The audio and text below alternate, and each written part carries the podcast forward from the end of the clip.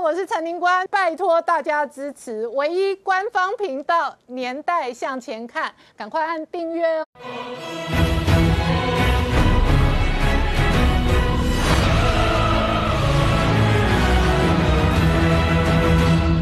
年代向前看，向前看年代。大家好，我是林官，欢迎我们忠实观众跟粉丝朋友扫描 QR Code 订阅《年代向前看》YouTube 官方频道。我们看农历春节期间，拜登给习近平打了电话，热线两个钟头，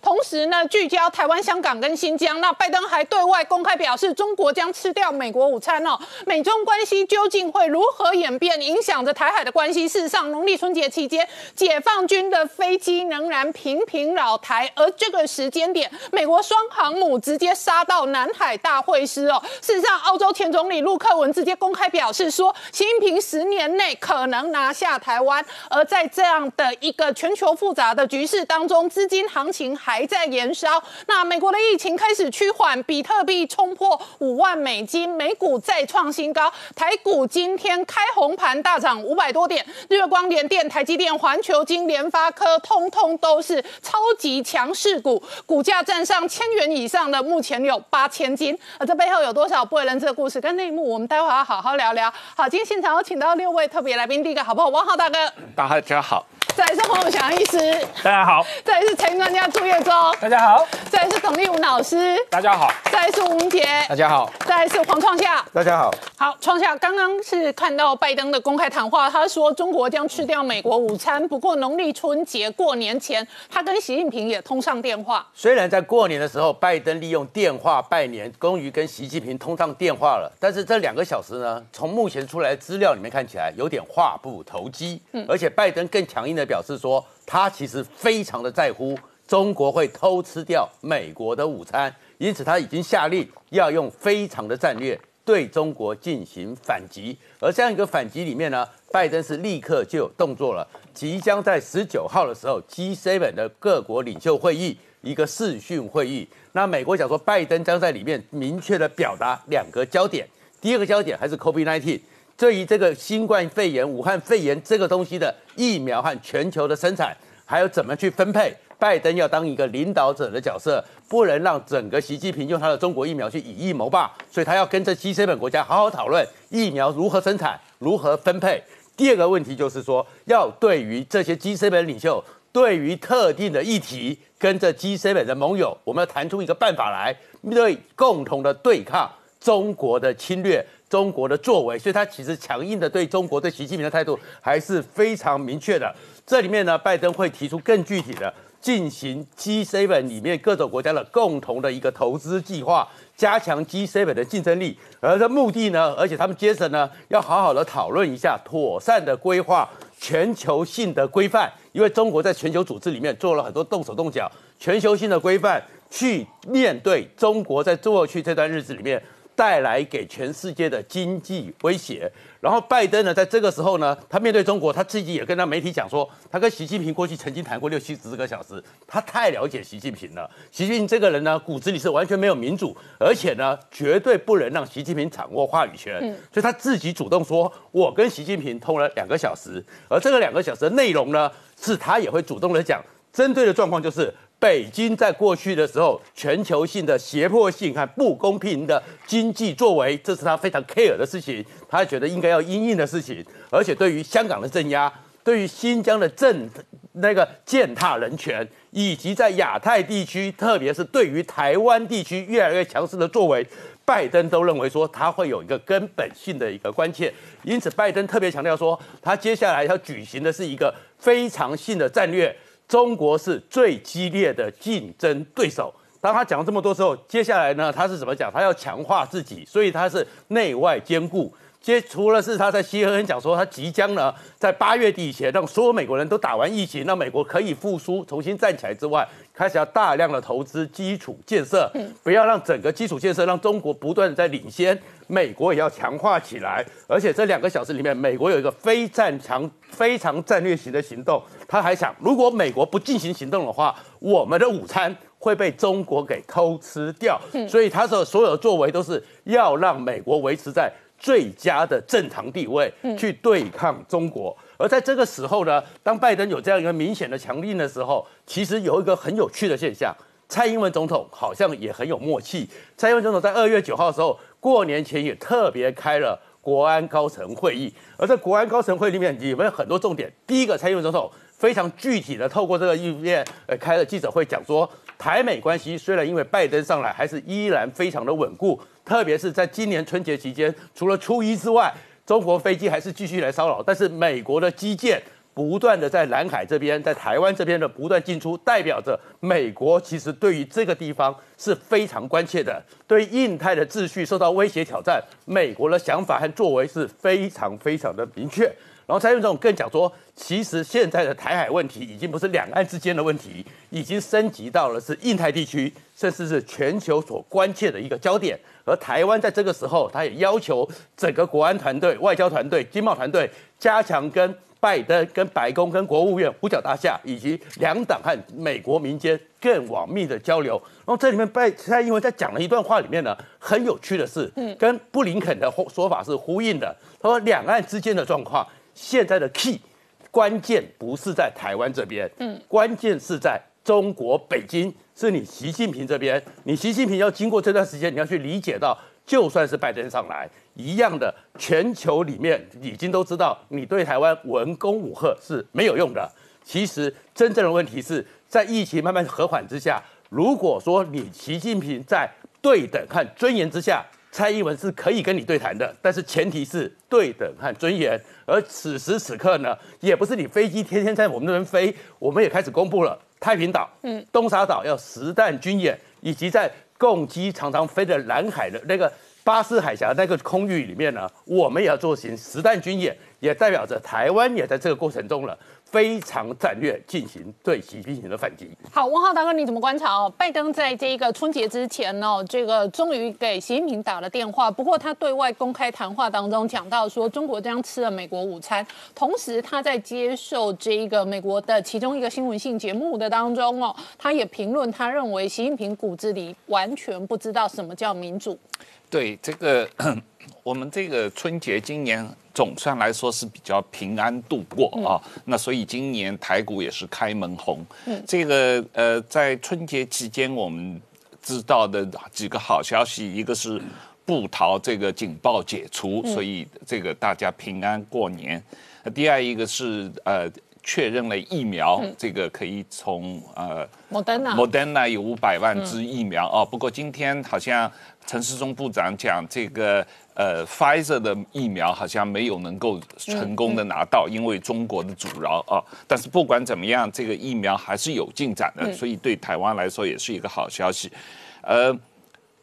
当然了，这个整个春节期间，共军的飞机扰台不断啊，但是呃。毕竟这个只不过是在过去这几个月来一直的行为，大家也就见怪不怪了。呃，不过另一方面，呃，美国的军舰也一直开到南海啊，这个呃，实际上美军扰共不断啊，所以这个说大家双方也是你来我往。那从台湾总体的形势来讲啊，应该说这个今年开局很好啊，这个这个呃。大的势头应该还是很这个积极向上的。那如果能够在疫苗方面有更多的进步，特别是本地疫苗能够有比较快的进展的话，那个对呃台湾的整个信心的提升还有帮助哦。那中美关系，我们看到这个呃拜登在年前给习近平打电话拜年，这个应该也不是特别的出人意外啊，因为毕竟拜登。自从去年十一月六日当选以后，就一直也没跟习近平通过电话，所以呃，一般外界预期他早晚是要跟习近平谈话的。不过因为呃，最后是因为习近平的要求，希望拜登能够在春节前给他打电话，这也算是给了他一个面子嘛，给中国人民拜年。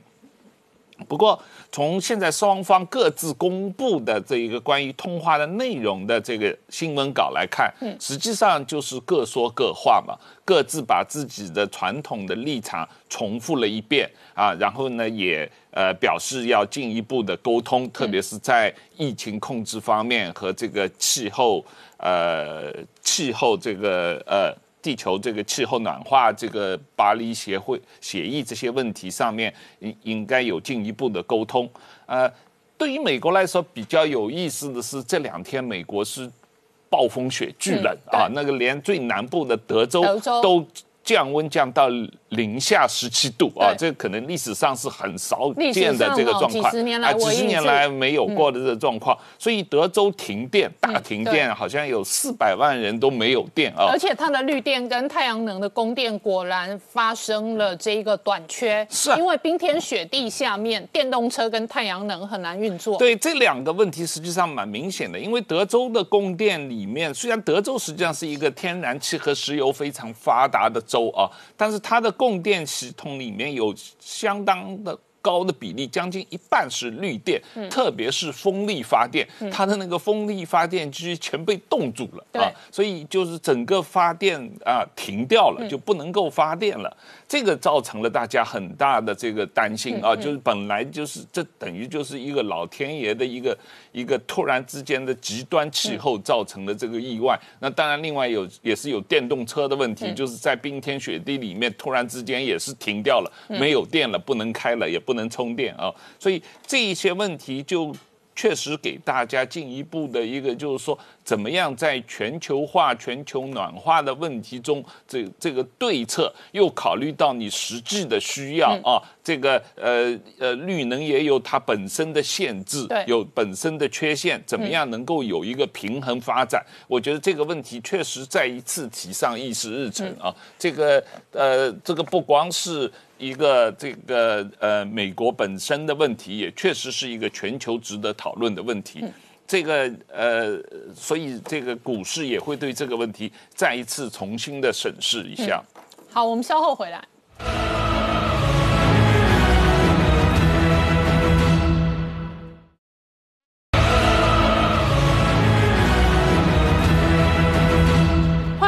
年代向前看的节目现场，我们今天聊的是这一个农历春节期间，拜登给习近平通了电话。不过他对外公开表示哦，中国将吃了美国的午餐。同时呢，澳洲前总理非常亲中的陆克文直接公开表示说，习近平十年内可能拿下台湾。而台海事实上在过年期间哦，解放军的文攻武赫也不平静。然而美军双航母一样杀到南海大会师。好，明姐，我们刚刚看到的是美国新任的国防部发言人。新的公开谈话，那在这个春节期间哦，美中的军事仍然高度角力。对，呃，春节期间哈，我们台湾当然是我们的平安过年哈。不过，其实你把焦点如果放在南海哈，南海美中的军事角力哦，事实上是暗潮汹涌的哦。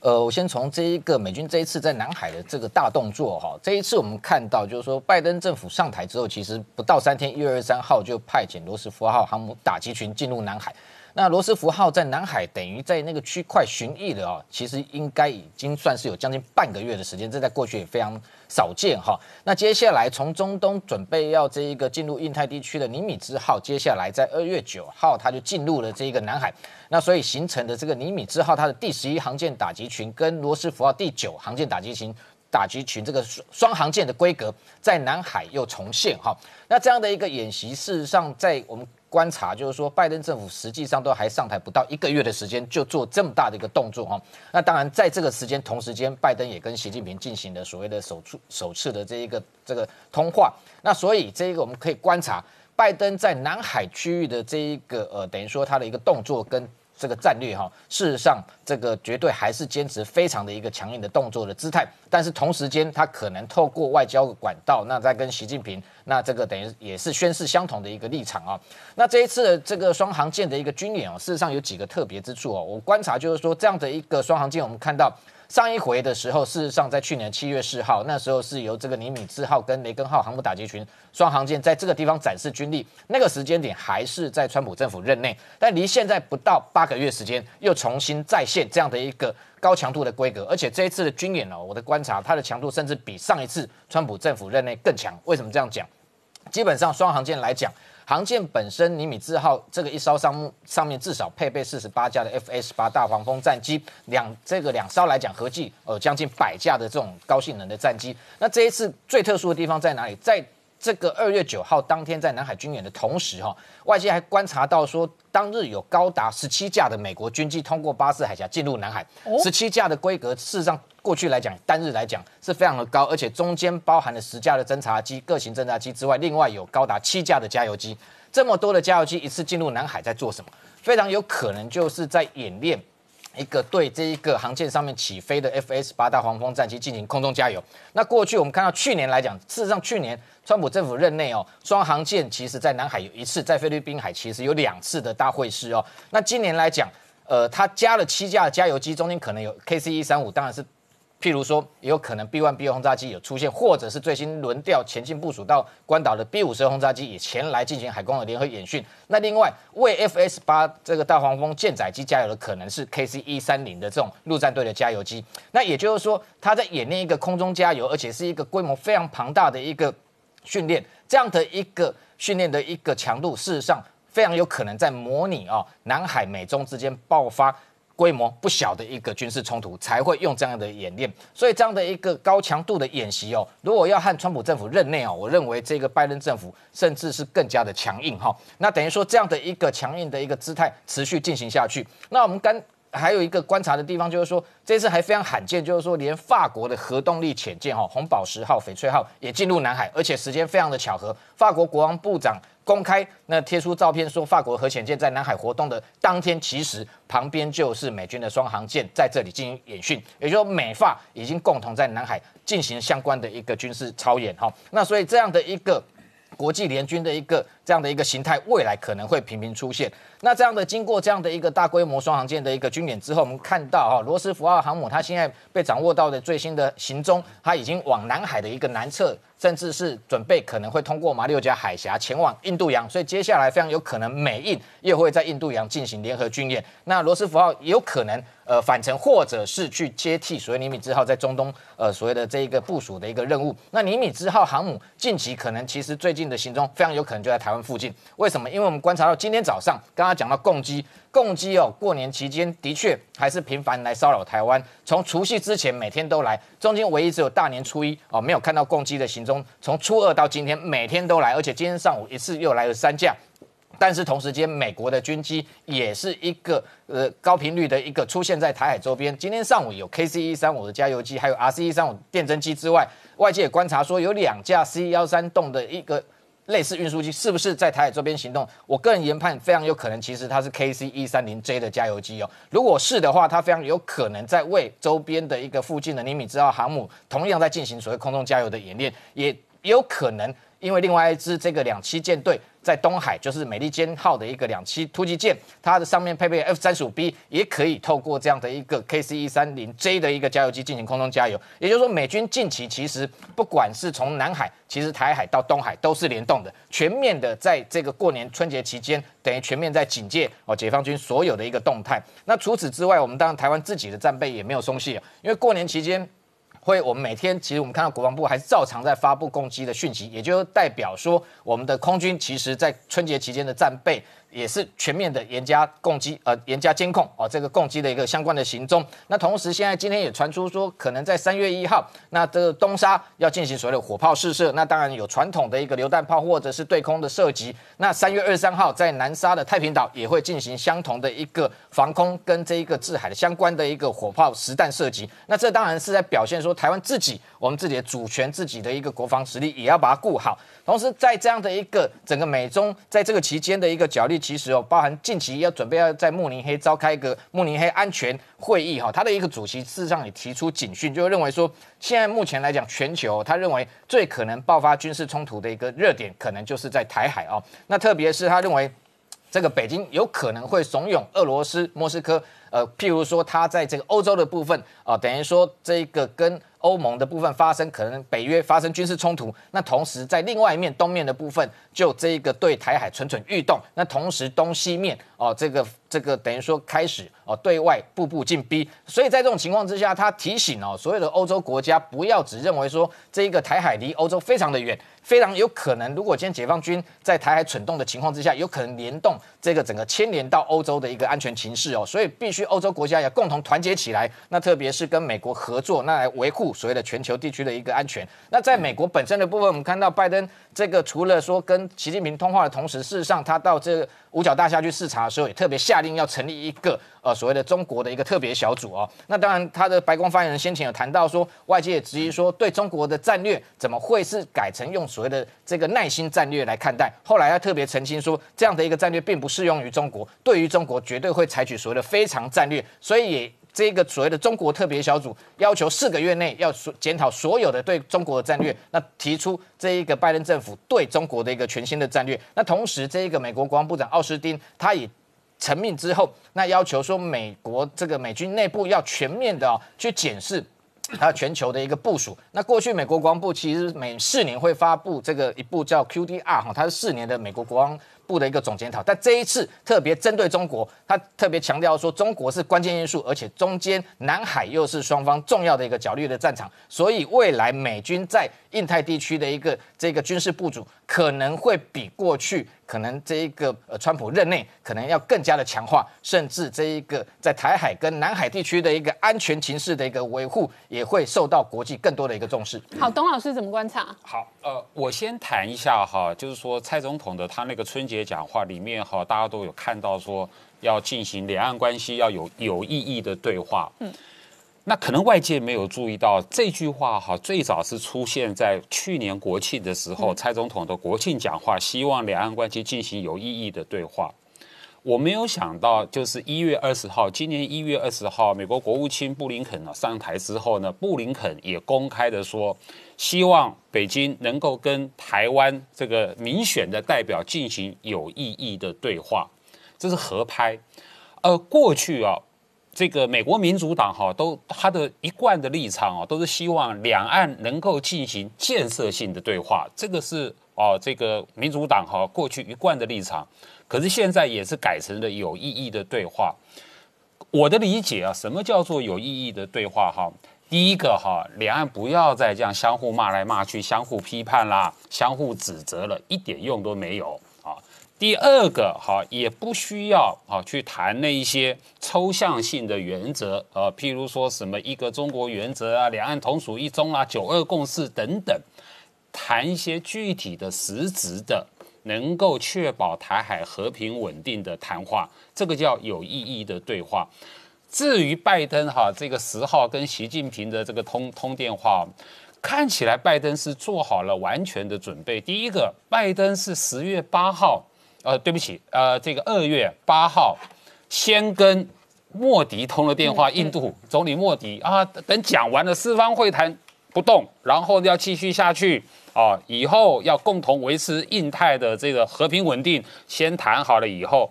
在十号这一天，看起来拜登送给了习近平两样春节的礼物，第一个双航母，嗯啊，跑到南海去了，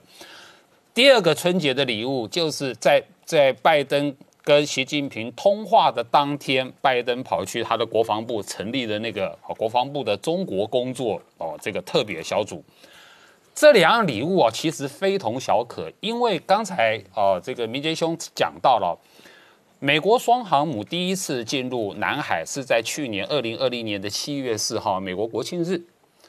那我们都知道，去年二零二零年是。川普政府任内，美中对抗最高潮的时的时间，然后呢，他的代表性的行动就是双航母进去了这个南海，所以想都没想到，竟然是拜登刚上台的时候啊，还跟习近平通电话的时候。这个双航母就压在那个地方，就压在南南海。然后呢，呃，这个头上，这个中国的头上旁边的黄海，还有还有一艘这个美国的航母雷根号，还也压在那里。三只航母就在中国的周边。好，这一个方面。第二个方面，那个中国小组呢，国防部的中国小组呢，拜登是怎么说的？拜登亲自跑去美国国防部，宣布成立了这个中国特别工作组。这个工作组呢，根据拜登的说法。这是我们因应中国挑战，并确保美国能赢得未来战争的竞争方式。嗯，这是拜登的话，先做好了军事准备，然后呢，同时再跟你习近平打电话。那这一个呃，国防部的美国国防部的中国特别哦这个工作哦小组，他的这个带头的人呢是美国国防部长的一个助理，嗯，一个新人也是拜登团队的啊，叫做这个瑞特纳，嗯，反中鹰派，没想到是用了这个人。那这个工作小组是干什么的？国防部的工作小组根据美国所透露出来的这个讯息啊，是要制定这个政策、制定计划、制定流程。这什么意思？其实一切还是要回到九六年的这个台海危机。一九九六年的台海危机呢，中美双方史无前例的大规模的这个军事对峙，把双方的领导人都吓坏了。为什么？因为那个时候没有对对方的作战计划。美国没有对中国的作战计划，中国也没有对美国的作战计划，所以一九九七年，中美双方的领导人赶快握手，握手的同时回头命令自己的国防部赶快制定对对方的作战计划。美国国防部对中国的作战计划，九七年开始制定，到了现在二零二一年，这个拜登政府上台了，也需要到了重新检讨、重新制定，这是。那个那个讯息，它背后所透露出来的意义，中方中国方面对美国的这个作战计划比较清楚，因为后面都有透露出来。中国的想法当时很单纯，就是只要以九六年台海危机为版本，我只要打掉你美国一到两艘的航空母舰战斗群，你就没办法阻止我中国统一台湾。二零零四年之后，中国呃，美国也知道了中国的作战计划，就把三艘航母开过来。哎，你的计划不是打掉我一到两艘，我现在有三艘在这个地方，看你怎么打。所以这个就是另外一个，就是刚才所说的那个陆克文，澳洲前总理陆克文。其实这个人以前非常轻中，嗯，但是他最近也发表了这篇文章，就是说他他在讲，假如中国是这样想的，习近平，你如果是这样想的，你突然去攻取。呃，攻打这个这个台湾，统一台湾，啊，你会三个低估：第一个低估了台湾的这个抵抗抵抗力；第二个低估了国际社会的反弹；第三个你会低估美国国内政治的不确定性。所以我相信陆克文他也是回到二战时候的那个场景来考虑、来推演这件事情。好，我们稍后回来。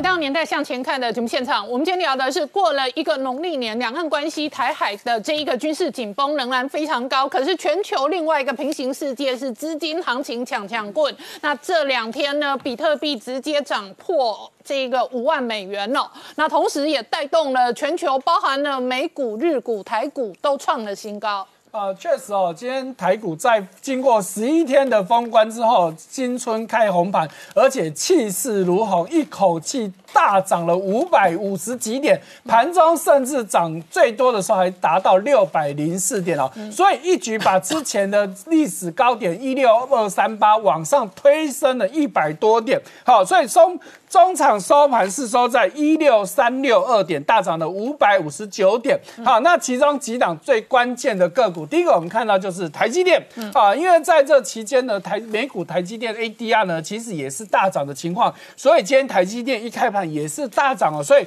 中场大涨了三十一块钱，涨幅大概是四点九趴，收盘收在六百六十三元，盘中最高是六百六十八，距历史高点六百七十九就只差一点点了哈。那第二个值得注意的就是联发科，哇，很多之前有人说联发科开一千块，有人都觉得是鬼扯的，没想到。今天开红盘就先看你真的就看到四位数哦，最高来到一零一零哦，好大大涨哈。那尾盘是有稍微拉回来，但是收盘还是收在九百八十元，上涨了三十块钱，三点一六帕之多。好，那连电也很厉害，也是一样，因为都是在。台股封关期间，美股 ADR 都持续大涨的情况之下，今天联电中场也是涨了四点七块钱，而且一度逼近涨停，收盘还大涨了八点八八趴，还比台积电涨得更多的幅度哦。好，那再来还有大力光，我们的股王，嗯。哎，今年表现也不错，好，大涨了一百块钱，收盘收在三一五零，好，也有上涨上涨了三点二八趴，好，那还有一个值得注意的就是环球金，哈，今天就涨停锁锁死，而且开盘没多久就锁死了，为什么呢？因为他要收购德国的世创，虽然还没有全部完成，但是呢，已经达到目标，要收购百分之五十以上哦。嗯，好，目前是已经来到百分之五十九点六二趴的收购率，换句话说，已经确定可以收购了。嗯，只是现在呢，环球金希望能够收购更高的比例哦。嗯，好，那这个详细的问题，所以今天哦，这一个攻坚的大部队都是半导体，是台积电、联电、日月光、联发科、环球金，这都是半导体的没错。好，所以我们整个来看一下，在这封关期间美股的表现了哈。那如果以这个涨这指数来看的话，你看到。S M P 五百或纳斯达克或道琼，其实涨幅都不是很高，可是要特别注意到的就是费半，嗯，啊，因为费半涨幅高达八趴多，所以带动了我们看到台积电连啊，啊，台积电涨八趴多，抱歉了，那好，那再有联联电等等，哈，涨幅都非常的高。那再来还有我们要特别注意到刚刚宁官提到的比特币，嗯。好，我做这个资料是今天早上，但是就在我们录影的时候呢，它已经最高比特币来到五万零九百多块钱了，好，已经又再创它的历史新天价。为什么呢？因为特斯拉这次不是喊喊而已哦，而是真的说要拿十五亿美金来来买比特币，所以比特币又冲高。好，那同期间呢，在这段时间油价也上了六十块美元，这是我们要去注意到的。好，所以台股现在今天因为联发科又占上一千块钱，所以台股现在有八千金了哈。所以我从我们的股王大力光、c d KY、信华啊，然后翔硕、普普瑞 KY。是呃续准，然后亚德克到联发科，好，不过要特别注意到了，今天虽然大盘涨这么多，可是这八千金当中有三档是下跌的，嗯，啊，其中信华跟翔硕跌幅都是比较大，都有两趴多的跌幅。好，再来我们看到，哇，在过年期间大家都很快乐，可是有有些行业呢，他们也还是很辛苦，嗯，其中呢，大家特别点名到就是台积电，哦，好，台积电呢，工建厂，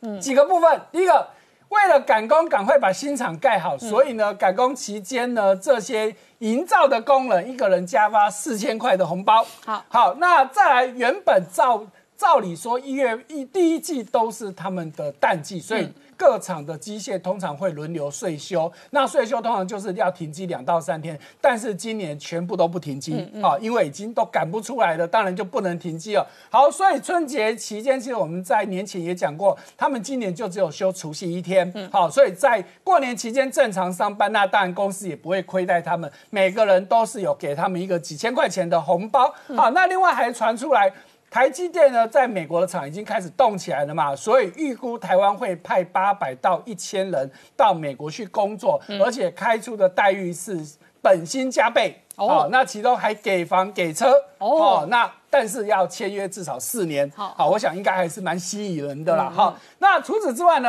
哎，就在年前呢，台积电也确定了一件事情，就是确定要到日本去设厂。可是设什么厂呢？并不是大家原本猜测的封测，而是材料研发中心。哦，啊，预估要投资一百八十六亿日元，大概合台币将近五十亿哦。好，那为什么会设这个材料中心呢？就有媒体的的看法是认为说，因为台积电虽然在世界是全世制造是全世界最强的，但是它有两个是掌握在其他国家手里，一个就是设备掌握在美国手里，所以你看到台积电必须要到美国去设厂；另外一个就是特用化学品的部分，那这个部分就掌握在日本手里，所以变成说不去日本它也不行。所以你看，它就设了一个什么材料研发中心，我想这也是一个两全其美的做法。好，那再来还有就是台积电跟苹果要合作开发先进显示器，而且这。个点就设在台积电的龙潭厂里面的一个秘密基地，有人把它称为是台积电或者称为苹果的五十一区哦，非常的神秘，因为他们要研发的是最先进的显示器，其中最主要的就是 Micro OLED。嗯，好，这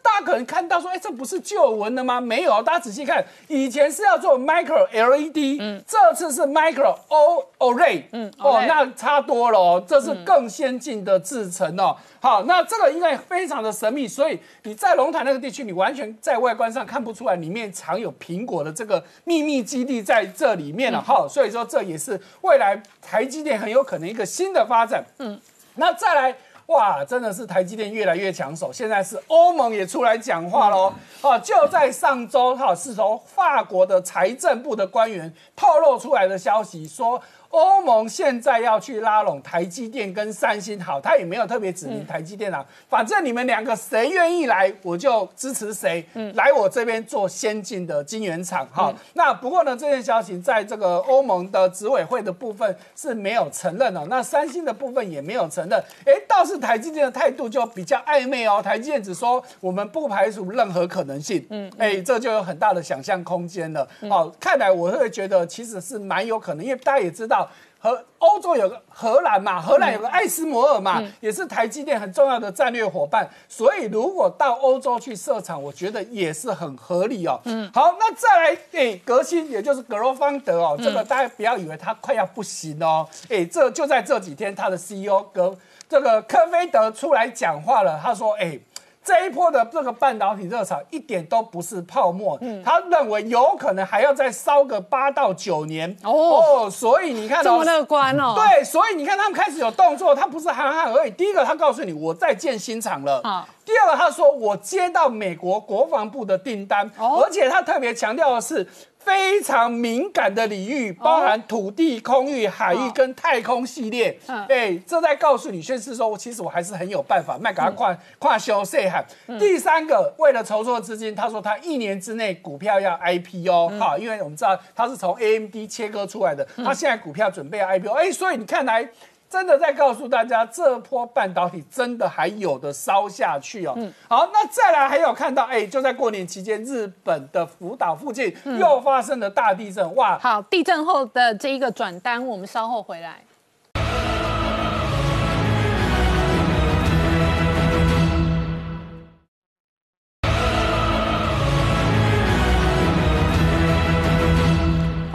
年代向前看的节目现场，我们今天聊的是台北股市今天新春开红盘大涨五百多点，再创历史新高。那从台积电、联电、日月光、联发科、环球金哦，全面红彤彤。同时呢，这个月中是这个新春期间，日本的地震可能造成某一些电子零组件获得订单的移转哦，没错，因为日本这次福岛的地震规模高达七点三哦，哈，那实际震度虽然没有那么大，但是很多的科技厂因为都在那附近。就就受到很大的影响，其中一个瑞萨电子啊，瑞萨电子最主要是在车用零件，在全世界是数一数二的大厂，哎，结果宣布都暂停了，停工。好，那大家知道我们在之前也追踪很久，这个车用电子的晶片本来就已经很缺货，结果瑞萨现在又停工，哇，那这个问题真的就大条了。好，第二个受到影响的是春田制作所，那春田制作所是全世界最大的被动元件厂，哇，它一停工。那真的相关的被动元件就受到影响，可是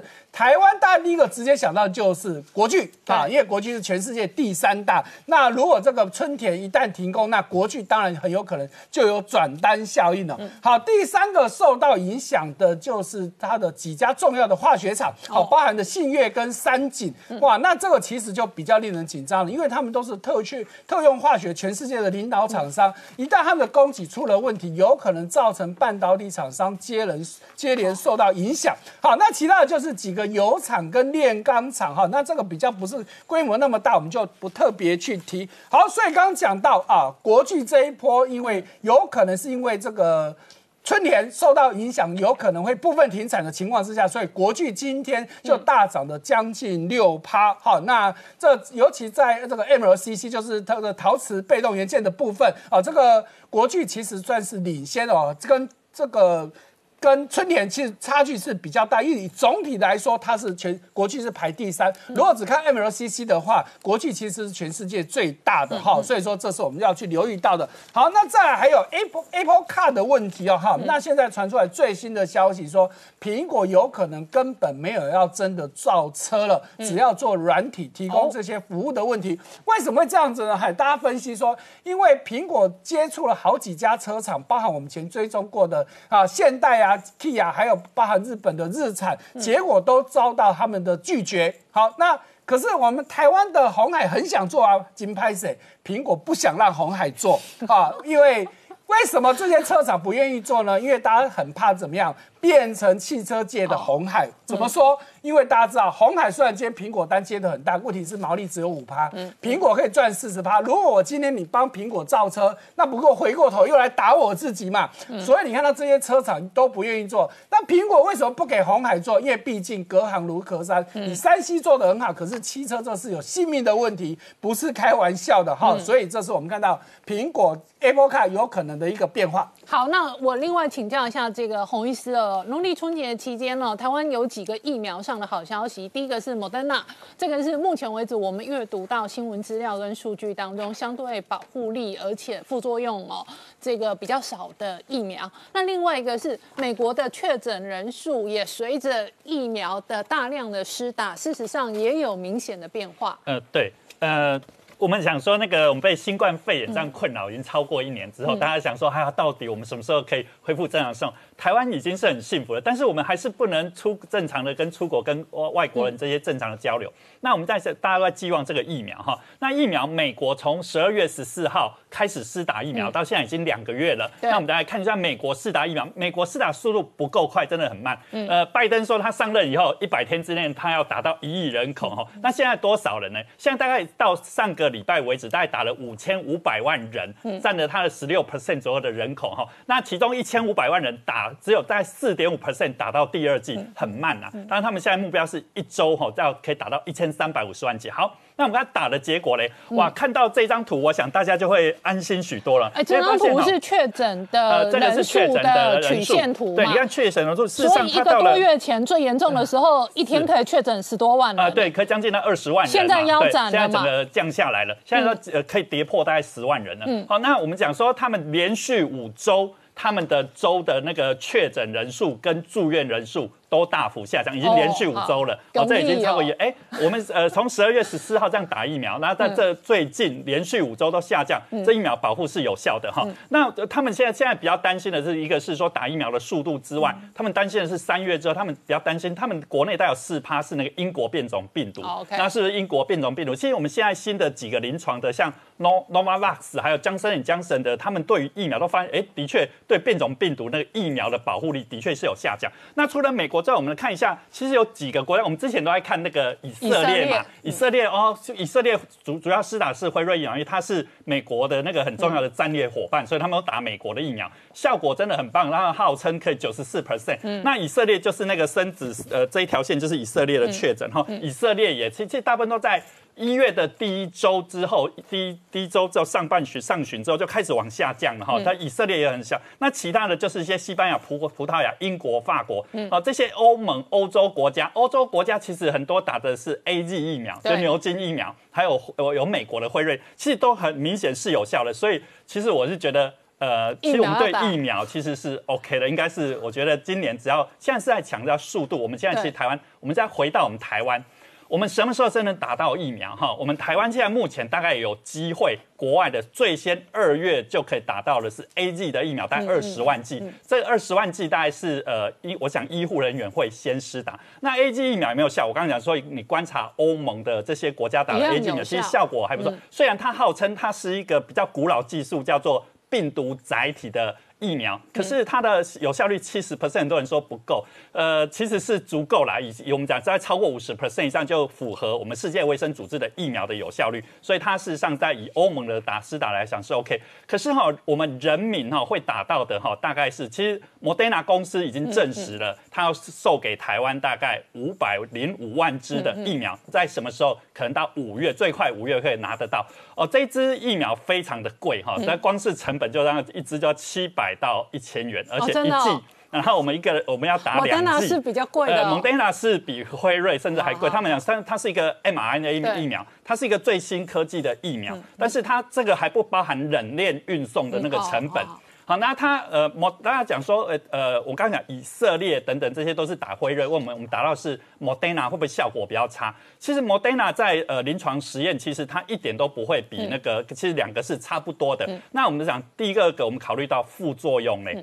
好，副作用会不会呃 Moderna 的疫苗会不会比较大？其实呃，美国 CDC 在针对美国打了四百万剂的那个 Moderna 疫苗之后，就统计它的那个呃到底有一些不良事件反应。呃，大概有四百万个，有十个比较严重的，像一些过敏的一些，像过敏性休克这样的反应。那这个其实在每百万人大概二点五。啊，他们讲辉瑞，但每百万人大概有十一哦哦，所以它比它比那这样它 Moderna 比它比辉瑞 Moderna 好还还安全啊。如果以嗯美国 CDC 的那个统计的话，那而且这十个人哈、大概有六个真的严重到要住院，四个在急诊处理完之后就回去了。好、所以它呃，而且我觉得 Moderna 有一个好处，我们讲说，你知道辉瑞要冷链运送要多少？负七十度 C，对，Moderna 只要负二十度 C。好 然后传到我们诊所之后，或者医院之后，我们不要我们就没有那么低嘛，我们要用二到八度 C 去冷藏处理。好、辉瑞的大概五天可以就要一定要打完。好、可是我们的那个 Moderna 疫苗实际上可以到一个月的时间，哦可以在保存期冷藏冷藏还可以一个月，嗯。冷链运送负二十度，然后所以它的好处其实它的副作用比较小，所以我们拿到这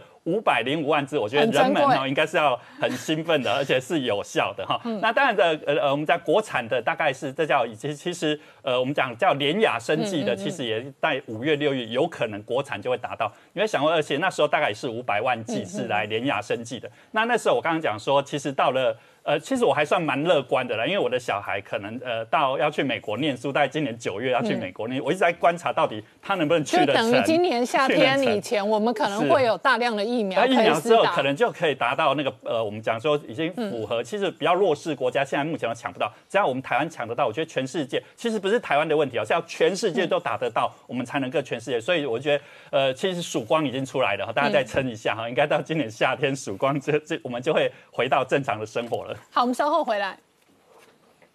Hello，我是陈宁官，拜托大家支持唯一官方频道《年代向前看》，赶快按订阅哦。